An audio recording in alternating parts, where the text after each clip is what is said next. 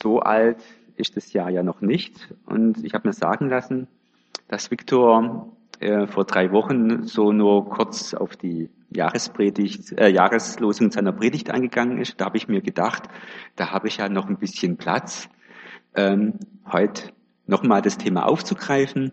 Und so möchte ich heute über die aktuelle Jahreslosung für das Jahr 2018 predigen. Die Jahreslosung trifft ja uns in einer Zeit großer Verunsicherung. Mächtige in Moskau, Washington oder Pyongyang und nicht ganz so mächtige wie in Ankara halten die Menschheit in Atem. Und hier in Deutschland ringen wir immer noch um eine Regierungskoalition.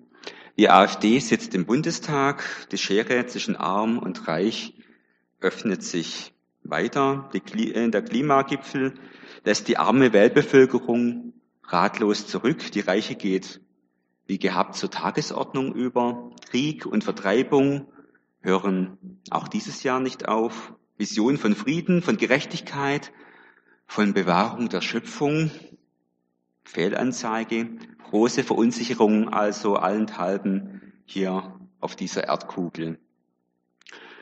Verunsicherung im politischen und gesellschaftlichen Leben, das prägte aber auch schon die christlichen Gemeinden im späten ersten Jahrhundert. Sie sehen sich den Zumutungen eines Staates gegenüber, die sich im Kaiserkult zuspitzen. Und dem stellt der Johannes die Offenbarung entgegen. Das Gegenwärtige, das dauert nicht ewig, sondern ist überwunden in Jesus Christus. Kann ich mal das Bild zeigen? Die Jahreslosung für 2018 steht in der Offenbarung, in Kapitel 21, Vers 6 und davon der dritte Satz. Genommen wurde diesmal der Text aus der Luther-Übersetzung. Verabredungsgemäß ist es bei der Jahreslosung so, dass äh, sie immer abwechselnd aus der Einheitsübersetzung und der Lutherbibel genommen wird. Und dieses Mal ist wieder die Lutherbibel dran und die Jahreslosung lautet, wie ihr ja schon alle wisst, Gott spricht, ich will dem Durstigen geben von der Quelle des lebendigen Wassers umsonst. Wasser ist wichtig. Wir brauchen es zum Leben, ganz klar. Leben gibt es nur, weil es Wasser gibt. Durst ist eine elementare Lebenserfahrung. Als Lebensdurst steht sie auch für unsere Sehnsucht nach einem guten, nach einem sinnerfüllten Leben generell. Wenn Gott uns mit der Jahreslosung für 2018 verspricht, dass wir unseren Durst an der Quelle des lebendigen Wassers stillen dürfen und das umsonst, dann ist das ein großartiges Geschenk und eine tolle Verheißung. Die Jahreslosung für 2018 ist dem vorletzten Kapitel der Offenbarung des Johannes entnommen. Und die Offenbarung, das ist jetzt kein Reiseführer durch die Endzeit, sondern ein Trostbuch für bedrängte Christen. Seine ersten Adressaten sind die sieben Gemeinden in der Provinz Asia, die in Offenbarung 1.11 aufgezählt werden. Ephesus, Smyrna, Pergamon, Thyatira, Sardes, Philadelphia und Laodicea. Gegen Ende des ersten oder zu Beginn des zweiten Jahrhunderts nach Christus waren diese Gemeinden durch Irrlehren von innen und durch Repressalien von außen bedroht. Unter Kaiser Domitian, der sich seit 85 nach Christus unser Herr und Gott nennen ließ, kam es zu ersten Verfolgungen von Christen, weil sie eben sich diesem Kaiserkult verweigerten. Ähnliches geschah auch unter den Cäsaren Trajan und Hadrian. Die Jahreslosung steht also im letzten Buch der Bibel in der Offenbarung und wie gesagt dort im vorletzten Kapitel, also das Happy End am Ende der Zeiten. In Offenbarung 21 berichtet Johannes von einer großen Vision. Gegenstand dieser Vision sind der neue Himmel und die neue Erde, die Gott am Ende der Zeit schaffen wird. Als Mittelpunkt der neuen Welt Gottes sieht Johannes ein neues Jerusalem vom Himmel herabkommen. Es ist der Ort, an dem Gott in seiner neuen Welt mit den Menschen wohnen will. Offenbarung 21, 2 und 3. Dort herrschen paradiesische Zustände. Alle Tränen werden abgewischt. Und es gibt keinen Tod, kein Leid, kein Geschrei und kein Schmerz mehr. Offenbarung 21, Vers 4. Gott macht alles neu. Offenbarung 21, Vers 5. Dafür steht dann auch das Bild von dem Durstigen, der umsonst vom Wasser des Lebens trinken darf, in Offenbarung 21, 6. Und er sprach zu mir, es ist geschehen. Ich bin das A und das O, der Anfang und das Ende. Ich will dem Durstigen geben von der Quelle des lebendigen Wassers umsonst. So lautet der gesamte Vers 6. Wie Jesus am Kreuz unmittelbar vor seinem Tod sein Leben zusammenfasst, es ist vollbracht, so blickt Gott mit diesen Worten hier auf die gesamte Heilsgeschichte. Der Tod hat nicht das letzte Wort behalten, sondern das Leben hat gesiegt. Der zu Unrecht hingerichtete ist nun selbst der gerechte Richter auf dem Thron Gottes. Aus himmlischer Perspektive wird ein klarer Blick auf die äh, Dinge zwischen Alpha und Omega, zwischen Anfang und Ende offenbart. In diesem Bereich leben wir heute. Vom Kreuz her kommend gehen wir auf den Richterstuhl Gottes zu, auf dem Jesus Christus selbst sitzt. Das ist die Perspektive, in der sich unser gegenwärtiges und zukünftiges Leben als Christinnen und Christen vollzieht. Wir sind auf dem Weg hin zur endgültigen Verwirklichung des Heils am Ende der Zeiten. Welche Werke können wir dazu beitragen? Was wird von uns erwartet, damit wir dereinst vor Gott bestehen können? Nichts. Nein, wirklich nichts. Unser Heil ist schon am Kreuz von Golgatha erworben worden und der Glaube daran ist Geschenk. Wir können und sollen Jesus nachfolgen, aber das Heil müssen und können wir nicht selbst hervorbringen. Entscheidend ist jedoch, dass wir auf diesem Weg nicht verdursten.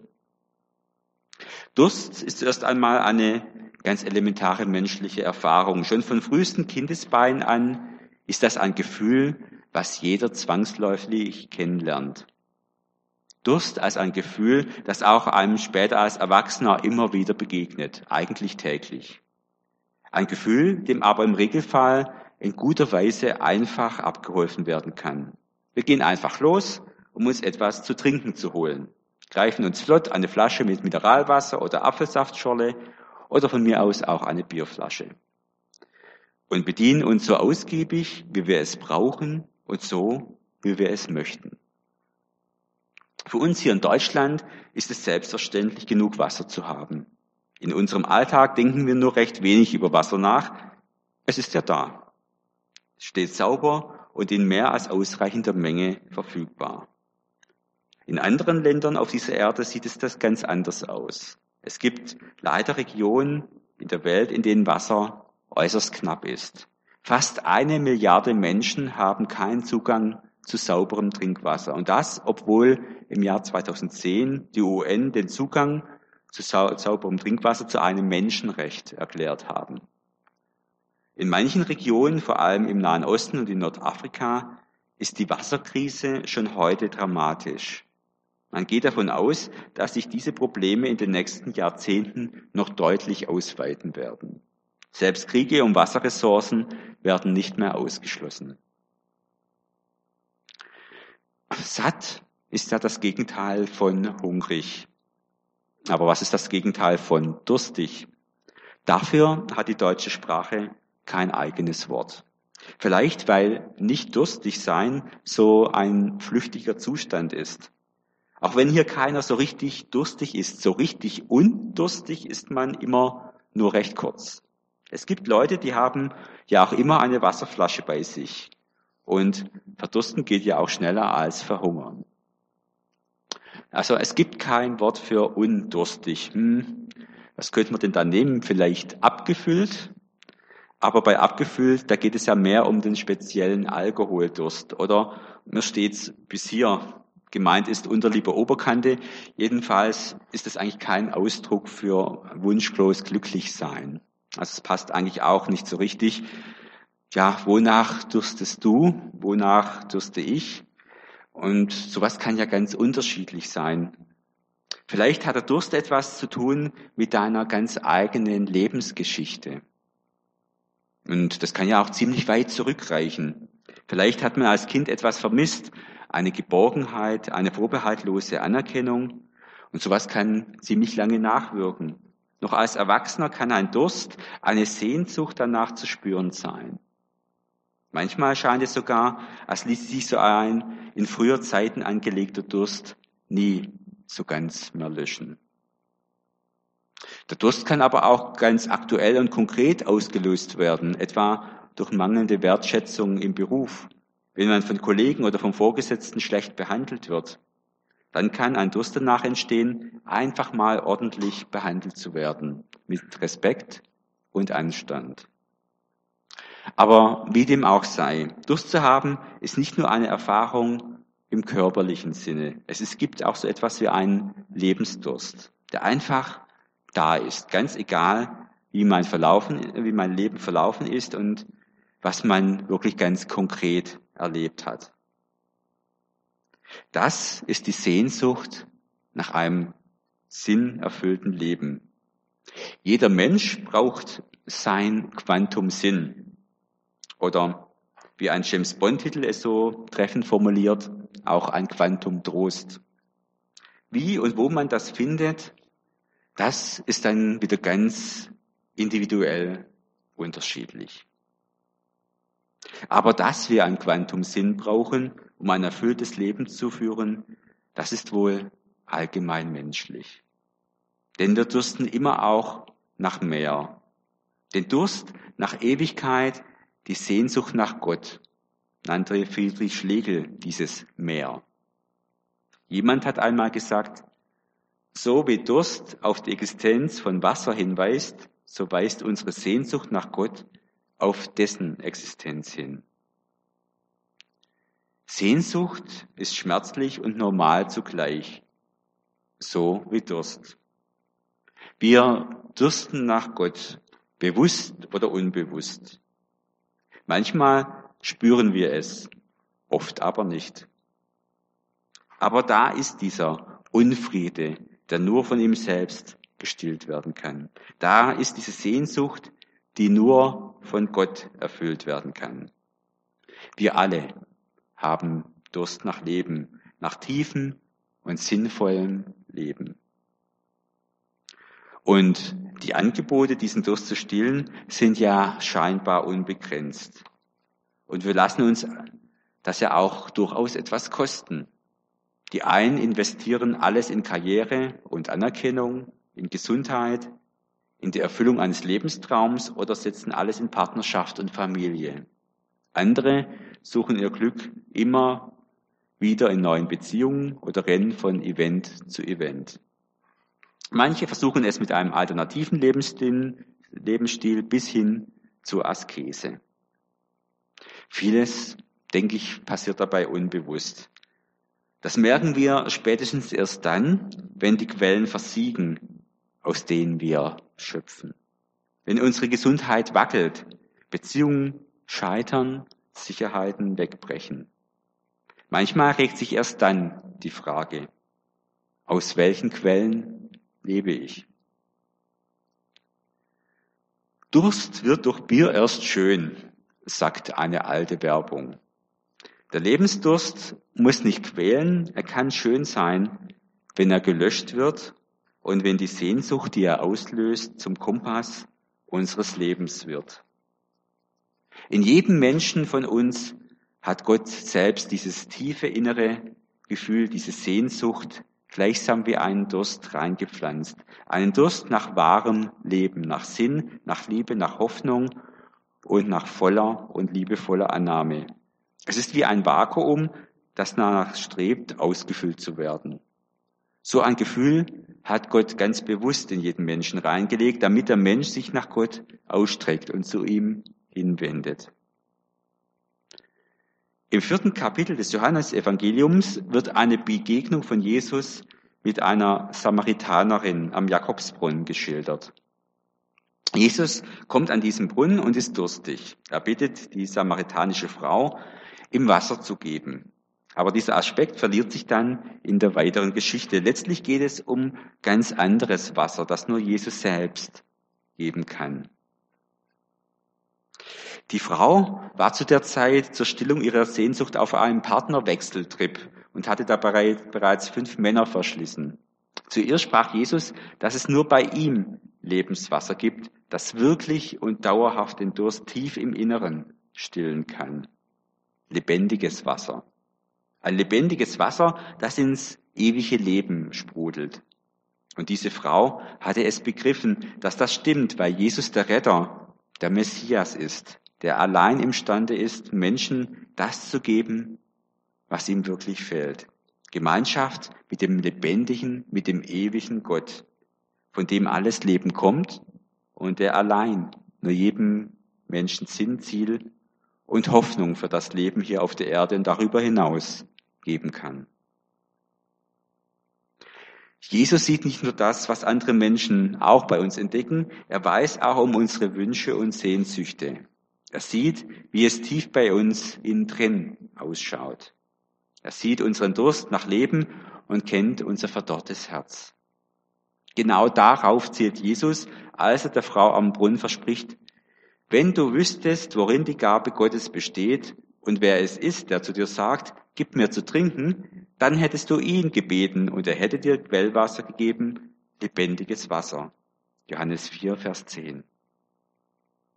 Und Johannes 7, 37 und 38 sagt Jesus, wer Durst hat, soll zu mir kommen und trinken.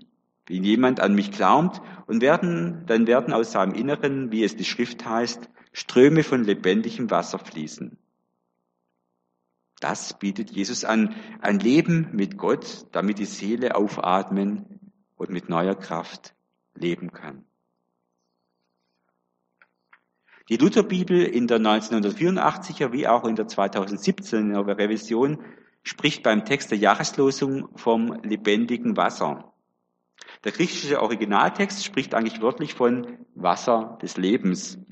So übersetzen es auch die Elberfelder Bibel oder die neue Genfer Übersetzung und andere Übersetzungen auch. Sachlich besteht aber eigentlich kein Unterschied.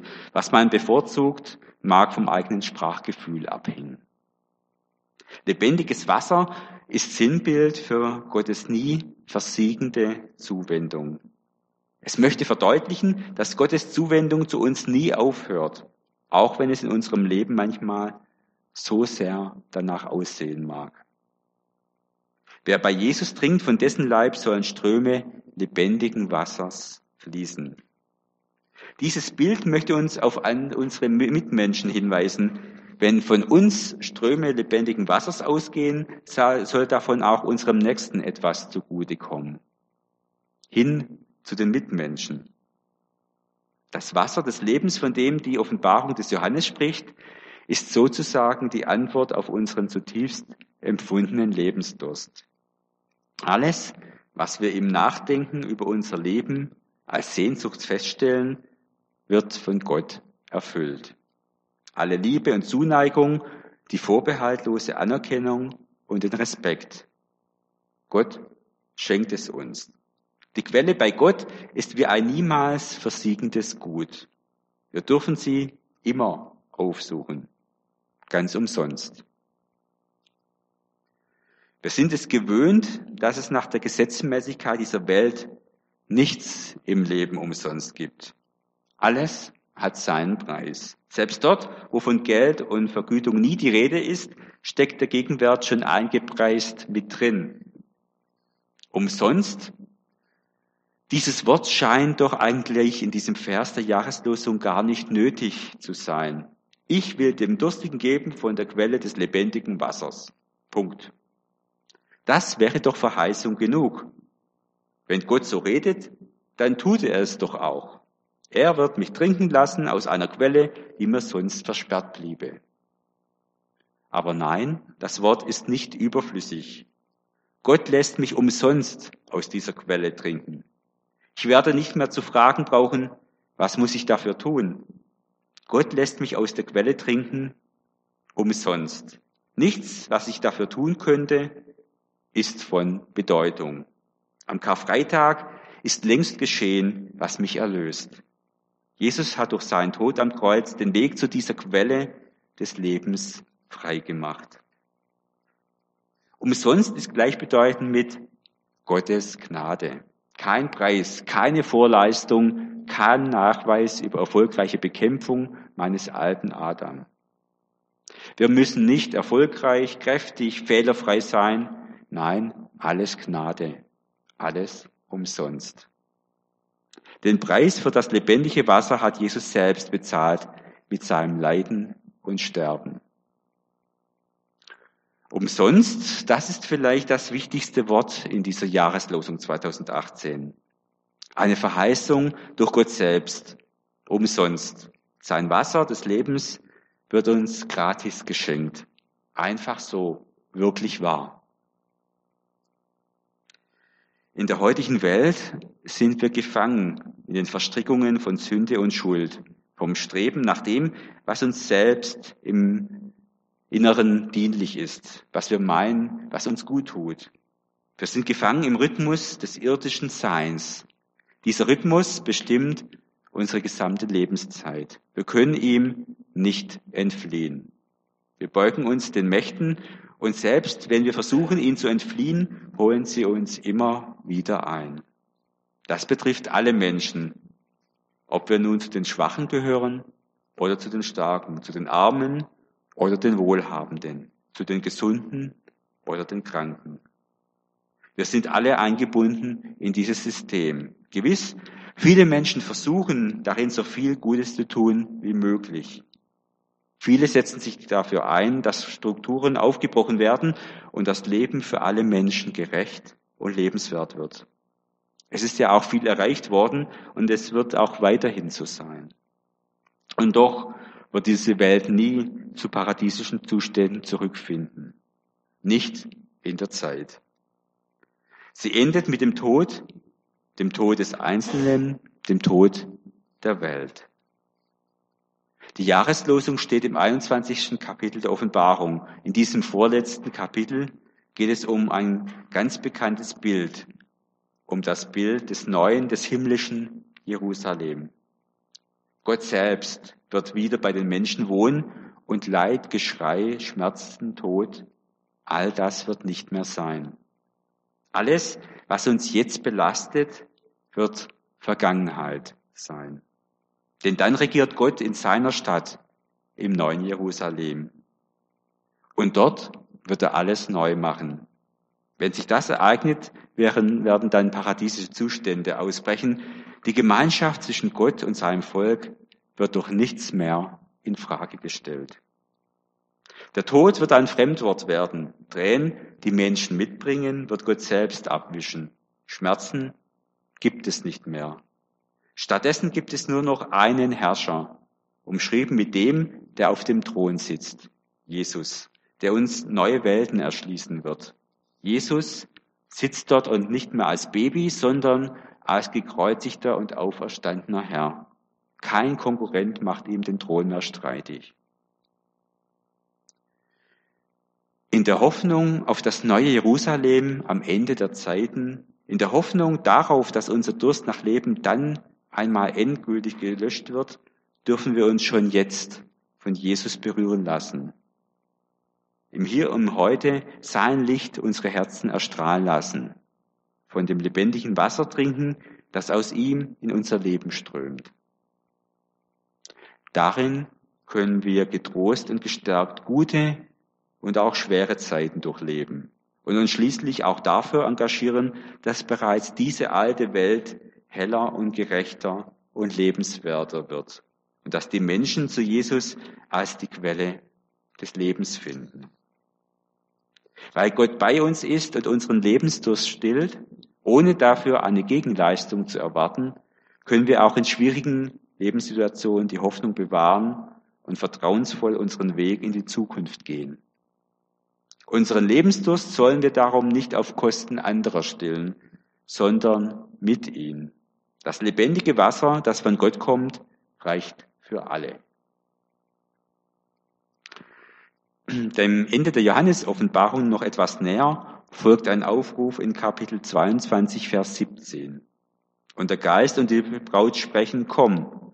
Und wer es hört, der spreche, komm. Und wen durstet, der komme. Wer da will, der nehme das Wasser des Lebens umsonst. Wir werden vom Geist Gottes und von Jesus aufgefordert, uns kräftig zu bedienen.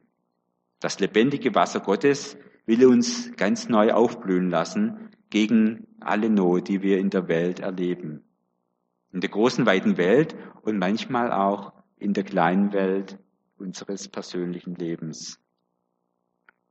Gegen alle Not und in aller Not will Gott uns mit seinem lebendigen Wasser neu aufblühen lassen. Jeden Tag aufs Neue, im Hier und Jetzt schon. Umsonst will er uns sein lebendiges Wasser geben. Gott will alles neu machen und schon jetzt will er bei dir und bei mir damit anfangen. Und diese Verheißung gilt für jeden Tag. Nicht nur in diesem Jahr, für diese Jahreslosung, sondern in jedem Tag hier auf dieser Erde. Hinein bis in die Ewigkeit Gottes. Für das Jahr 2018 wünsche ich euch jede Menge solcher Quellerfahrungen mit dem lebendigen Herrn. Amen.